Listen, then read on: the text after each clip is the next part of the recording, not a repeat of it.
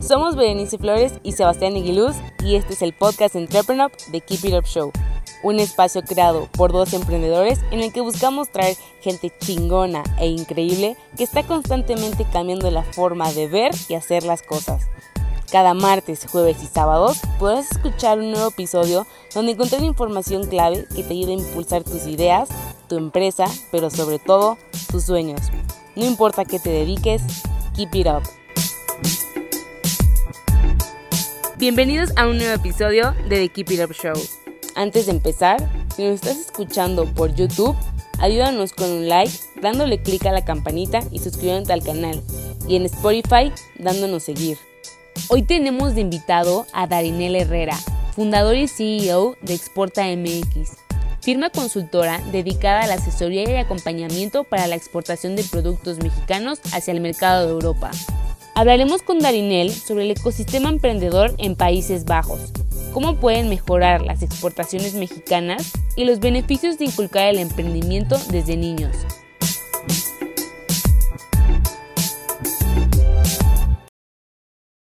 Hola, muy buenas tardes y bienvenidos a otro episodio de The Keep It Up Show. Aquí Sebastián Aguiluz, cofundador y CEO de Entrepreneur, y estoy con Darinel Herrera, fundador y director general de Exporta MX. ¿Cómo estás, Darinel?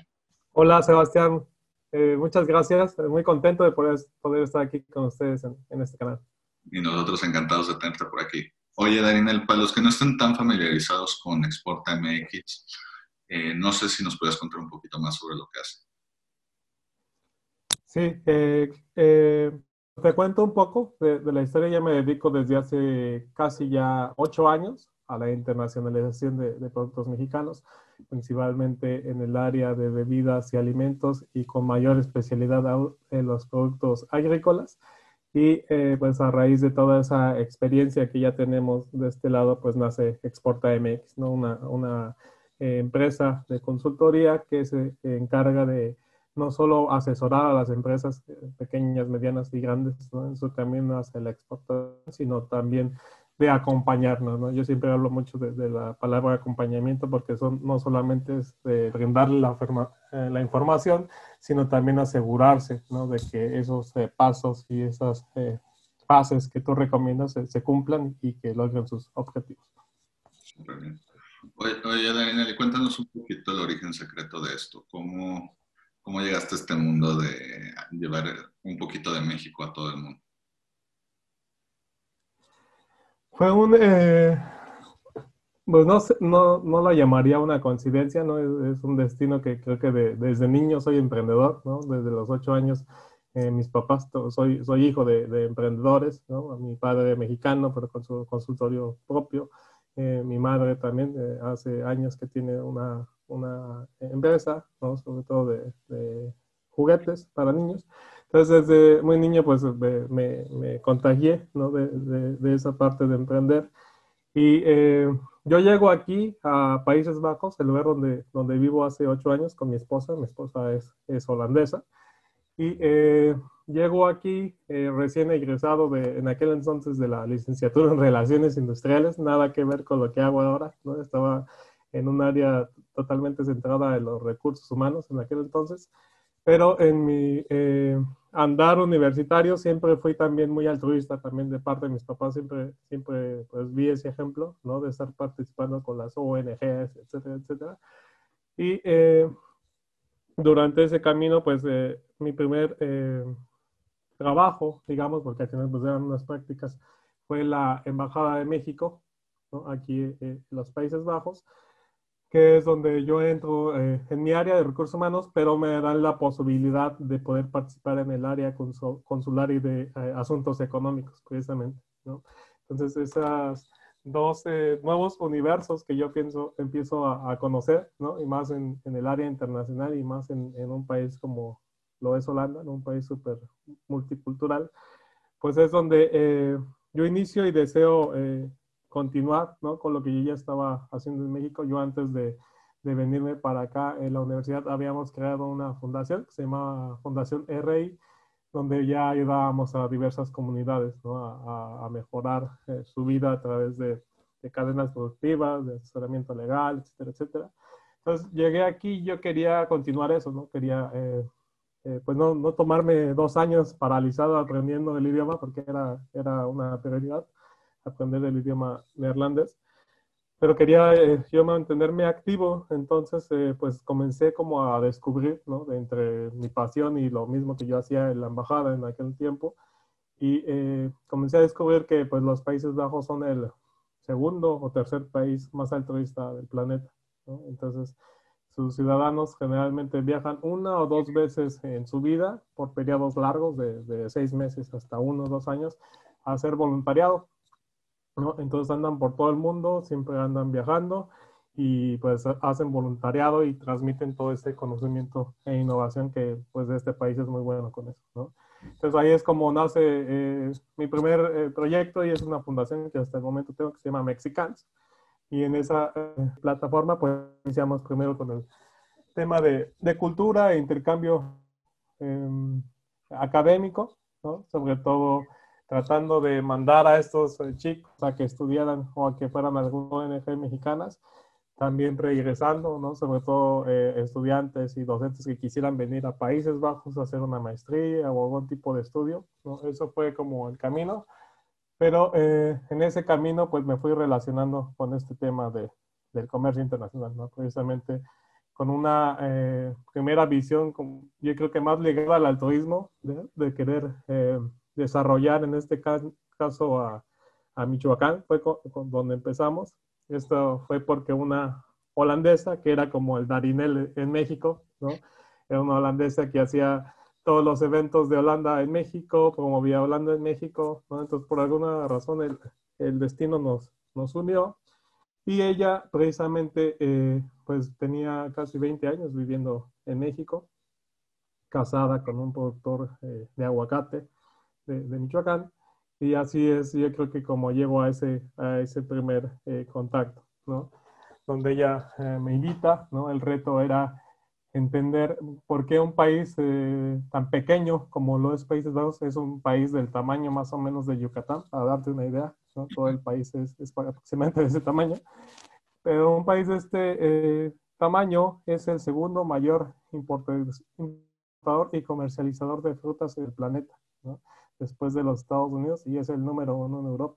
Entonces, ¿te parece realmente eh, impresionante, ¿no? Todo el tema de innovación y todo el desarrollo logístico que han logrado los, los holandeses.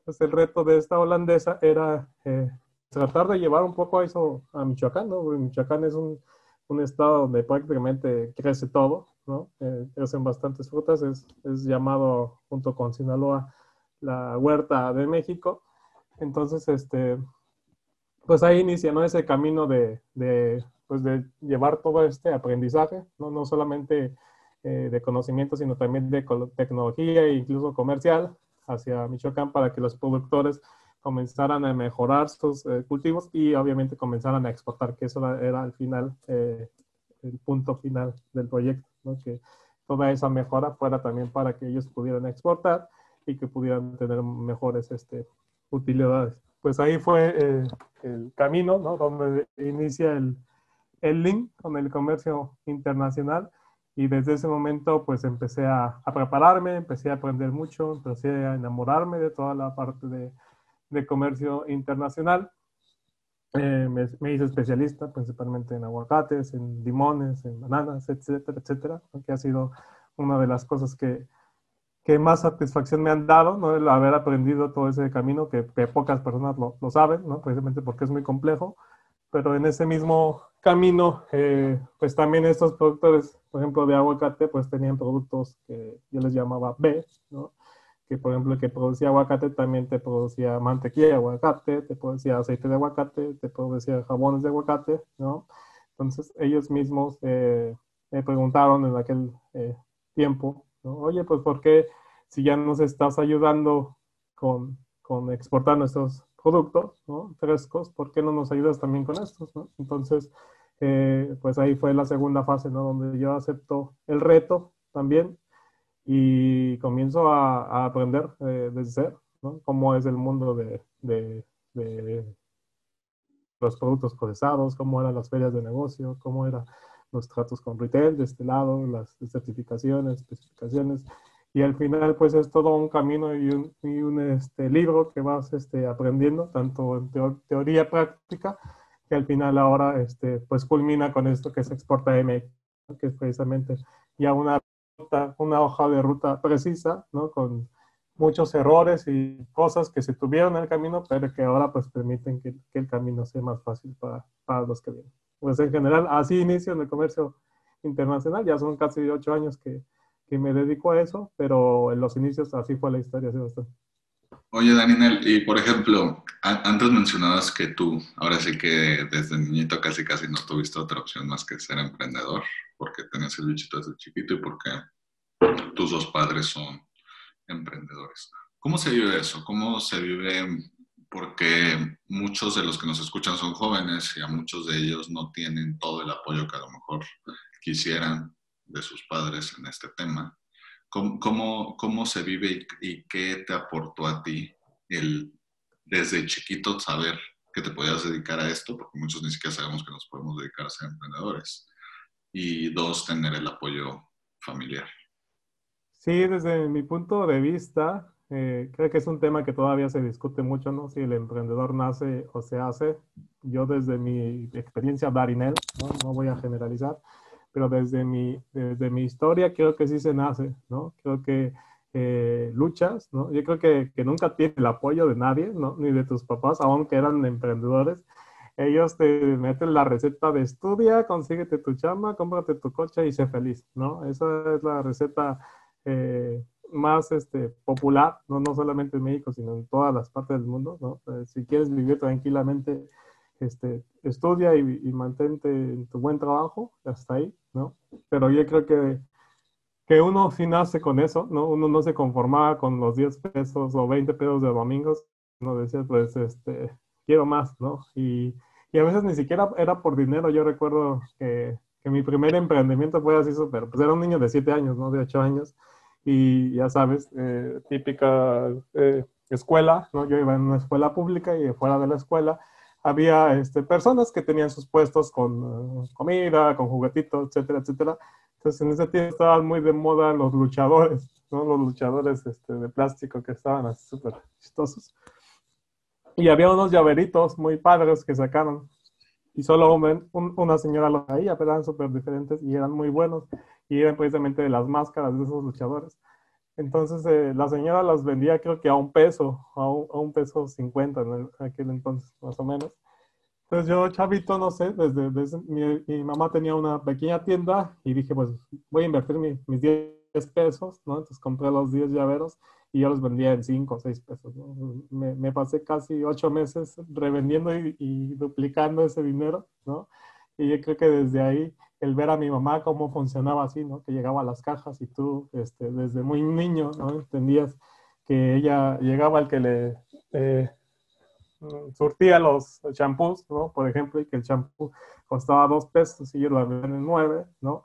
Desde muy niño yo creo que, que sin tener mucha eh, experiencia o, o, educación sobre eso, el estar en contacto con, con, con ese ambiente, pues te va metiendo como esa eh, espinita, ¿no? De, de, querer, este, pues, hacer lo mismo. Súper bien. Oye, Daniel, y por ejemplo, no sé, es chistoso porque hay países con los que normalmente tenemos una hermandad hasta histórica. O sea, es, muy, es muy fácil entender por qué se llevan bien y se llevan mal ciertos países con México. En los países, en los países Bajos muchas veces como que hay esta, esta conexión. Es chistoso porque toda la gente holandesa que he conocido le gusta mucho México.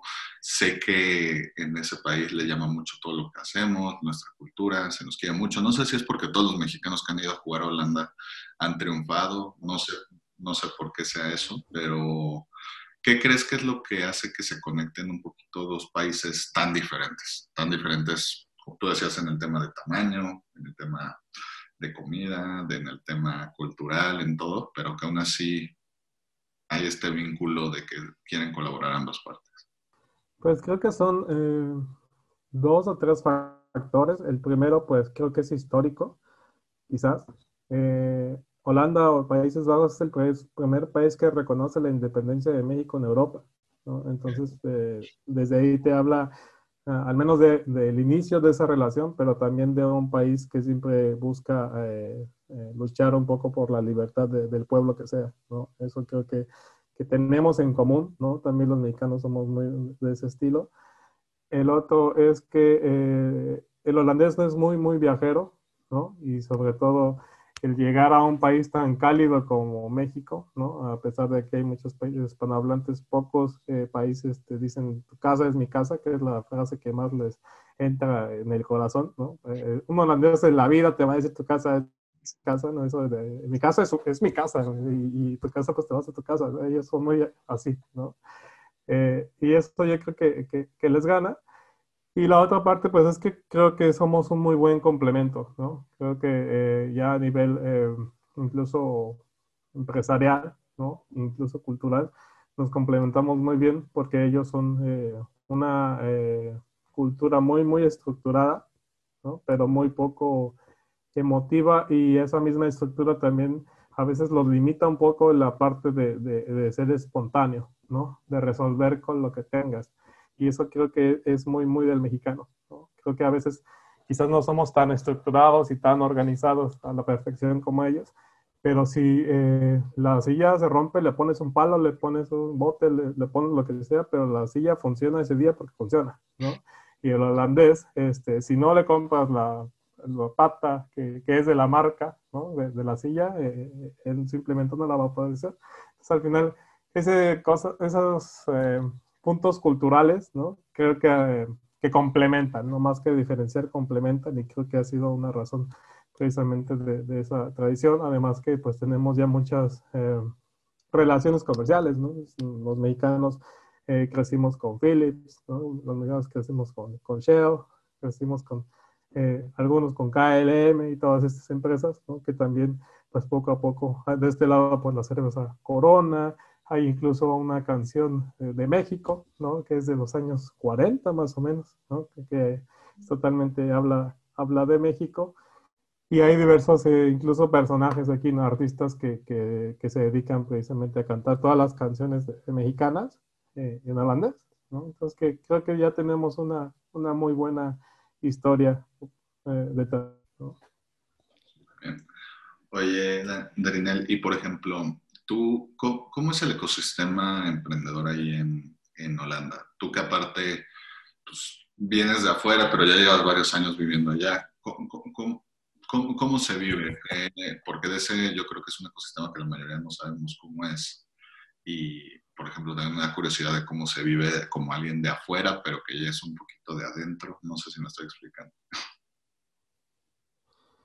Sí, eh, en general es, es, similar al mexicano, ¿no? Eh, pero la gran diferencia es que este país, pues es un país eh, que el 44%, si no me equivoco, de su población es extranjera, ¿no? Entonces, eso te habla de una multiculturalidad impresionante, ¿no? Y de un ecosistema emprendedor donde convergen personas de todo el mundo, ¿no? Y eso creo que al final es la parte que hacia a este país tan innovador. Creo que no es solo del holandés, ¿no? sino esa capacidad de tener tantas eh, formas y tantos ojos de ver diferente la realidad, ¿no?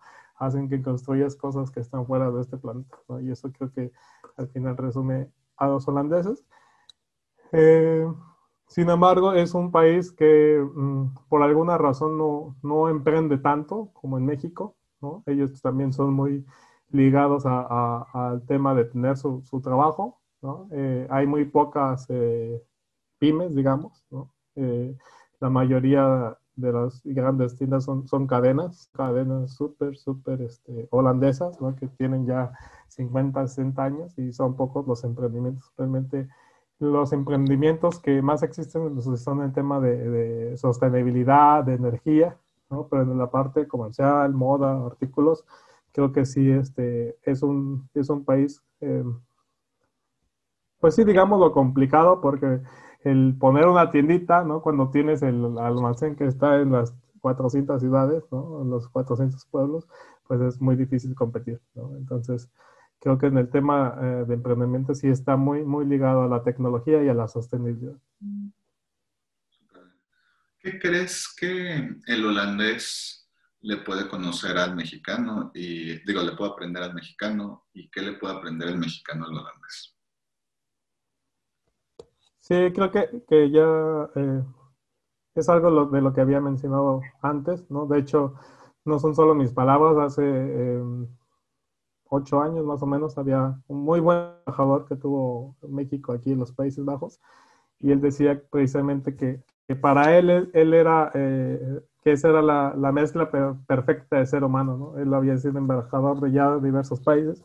Él decía es que si, si juntas la espontaneidad del mexicano con la estructura del holandés, creas un superhombre, ¿no? Porque eh, es súper estructurado, disciplinado, pero al mismo tiempo eh, tiene humor, es alegre y te resuelve con lo que tenga, ¿no? Cuando pase lo que sea, te resuelve y, y, no se cae, ¿no? Porque tenemos también una resiliencia impresionante como, como cultura, ¿no?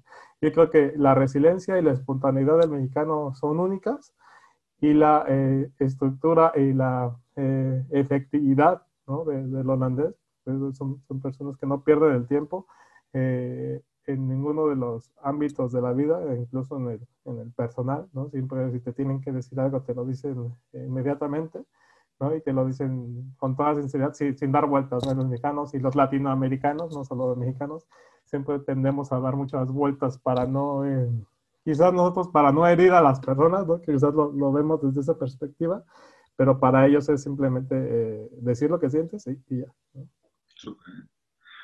Fuera del tema obvio macroeconómico que es bueno exportar para el país y que también es bueno para el emprendedor o empresario porque se abren a un nuevo mercado. ¿Por qué es tan importante promover la exportación en México y de, y de llevar estos productos mexicanos a otros lados? Pues para mí es eh, principalmente más allá del, del tema de, de, intercambio comercial ¿no? y del tema económico, creo que al final pues son, son tanto las personas como los productos son embajadores, ¿no? son embajadores de, del país y de la cultura. Incluso es muy presente el concepto de marca país, en, el, tema de comercio internacional. Precisamente, eh, pues es también nuestra labor, ¿no? Y, creo que es la, la, importancia de también de ser muy responsables en lo que exportamos, ¿no? No solamente eh, a veces eh, eh, personas de mi mismo sector, ¿no? Se sienten un poco incómodas cuando yo hablo de esto, porque ellos eh, pareciera que el objetivo es exportar lo que, lo que se pueda, ¿no? Eh, exporta lo que sea, que sea el mayor, eh, y no, ¿no? Se trata de, de, exportar las cosas como tienen que ser, ¿no? Con las regulaciones de este lado, pero también de exportar lo mejor de nuestro país, ¿no? Hay artículos que realmente eh, dentro de México quizás se utilizan cotidianamente y, y, son normales, pero ya viéndolo desde un punto de vista crítico, pues incluso son, son productos que podrían ser muy dañinos, ¿no? Que no son correctos y que lo que menos quieres es que lleguen a otro país, ¿no? porque eso pues te habla no solo de tu empresa, habla de toda de una cultura y de muchas personas. ¿no? Entonces creo que, que ahí es la importancia ¿no? de, que los productos y los servicios y las personas son, son embajadores de, de lo que es tu país. Oye, Daniel, y por ejemplo, ¿cómo cambió el 2020 tanto la importación como la exportación?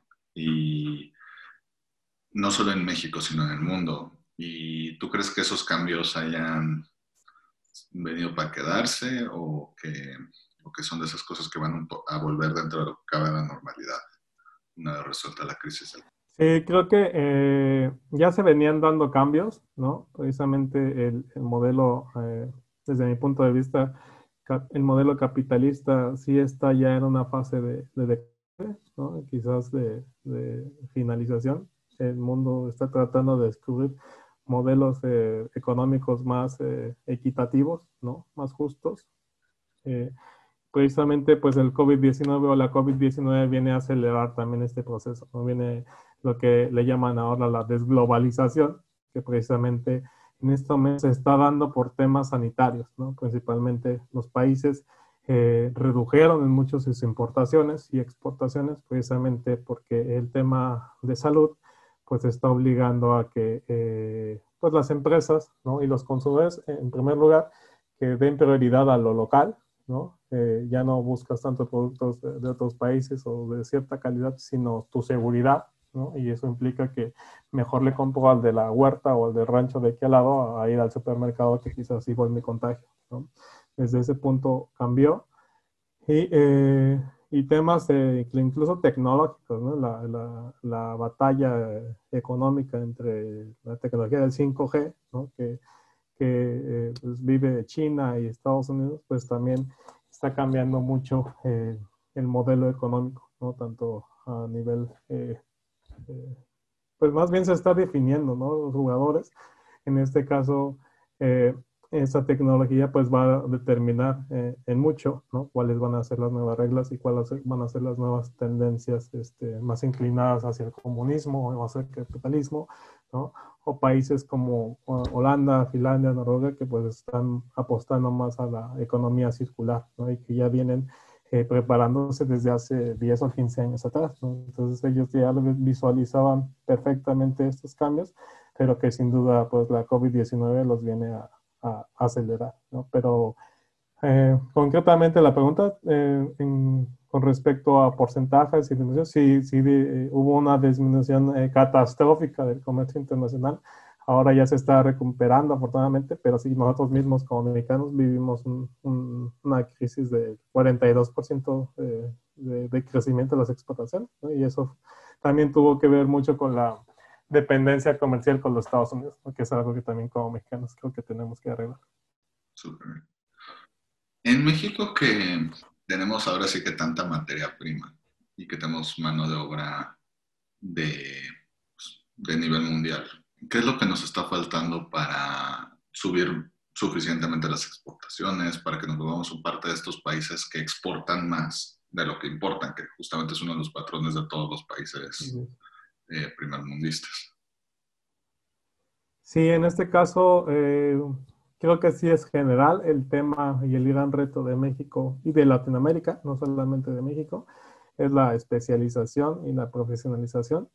Obviamente, una vez que tienes estos dos pasos, pasas al, al último punto, que es la certificación, siendo que eh, uno de los principales retos o características de estos mercados, ¿no? como, como el europeo, que son mercados de muchos certificados, eh, certificados eh, internacionales que, que, están muy relacionados con el tema de responsabilidad social y ambiental. ¿no? Es, para ellos esa agenda es muy, muy, muy en serio y eh, precisamente eh, la mayoría de nuestros productos mexicanos y servicios mexicanos carecen en estos momentos de esas certificaciones internacionales. ¿no? Entonces, una de las tareas es eh, trabajar en eso principalmente.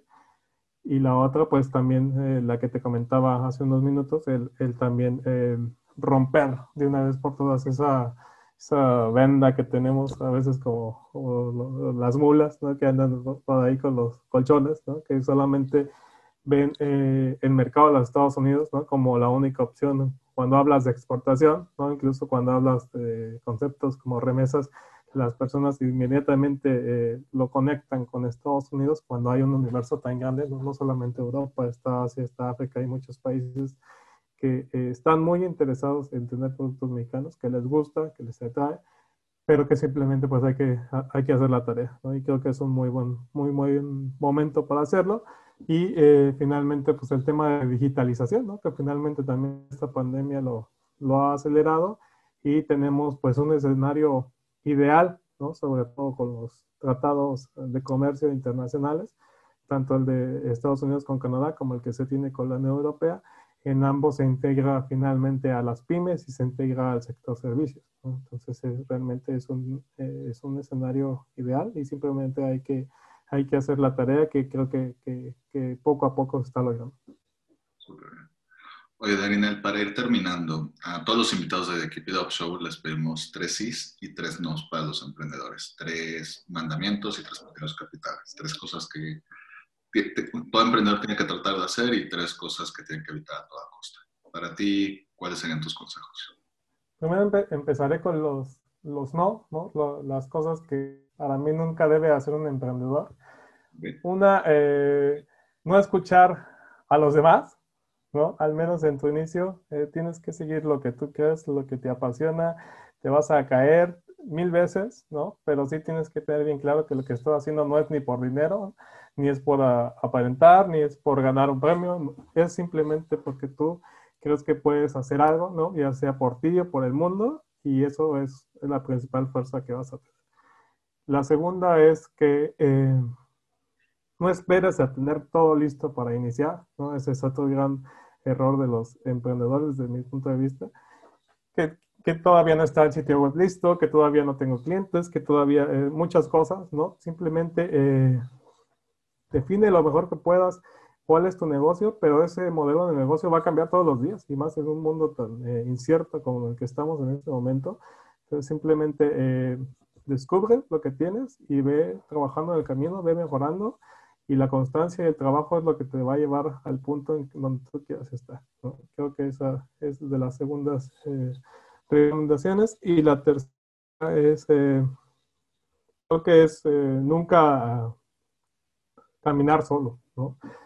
sea que tengas socios, sea que tengas aliados estratégicos, todos nos complementamos, ¿no? Nadie, nadie es todólogo y creo que al final eso se vuelve también un circo un círculo virtuoso, ¿no? Porque si tú eh, necesitas un diseñador, si necesitas un abogado, si necesitas un asesor, ¿no? Todos esos emprendedores también se van eh, eh, nutriendo, ¿no? Y van teniendo clientes y van creciendo, ¿no? Entonces, muchas veces, como emprendedores, esa falta de recursos, quizá, ¿no? En un inicio, nos obliga a, a querer tratar de hacerlo todos solos, ¿no? Entonces, al final, se puede buscar la forma, ¿no? De que no tengas gastos, pero que sí al, momento que tú camines, pues también eh, impulses a otros. ¿no? Creo que esos serían mis tres. Eh, no, no, no caminar solo, no esperar a que esté todo listo y sobre todo no escuchar a personas que nunca, eh, sobre todo las que nunca han emprendido, ¿no? Porque siempre esas son las que te van a decir que no se puede, que es imposible,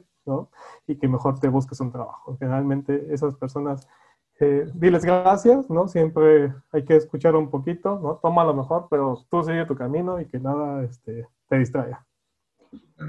Las cosas que sí hay que hacer es, eh, pues siempre eh, estar al día, ¿no? Siempre estar a la vanguardia, siempre estar escuchando las tendencias y eso siempre, si, si puedes y si tienes esa habilidad, siempre estar un paso adelante, ¿no? De, de, lo que el mundo ya, ya está esperando o de lo que viene. El segundo es eh, lo mismo, ¿no? Constancia, constancia, constancia, ¿no? Es la única forma en la que tú vas a lograr eh, los objetivos. Eh, nada es gratis, no hay contacto, no hay premio, no hay nada que te lleve al lugar donde tú quieras estar. No todo va a ser constancia, prueba, error, y te vas a equivocar mil veces, pero tienes que trabajar y tienes que trabajar mucho.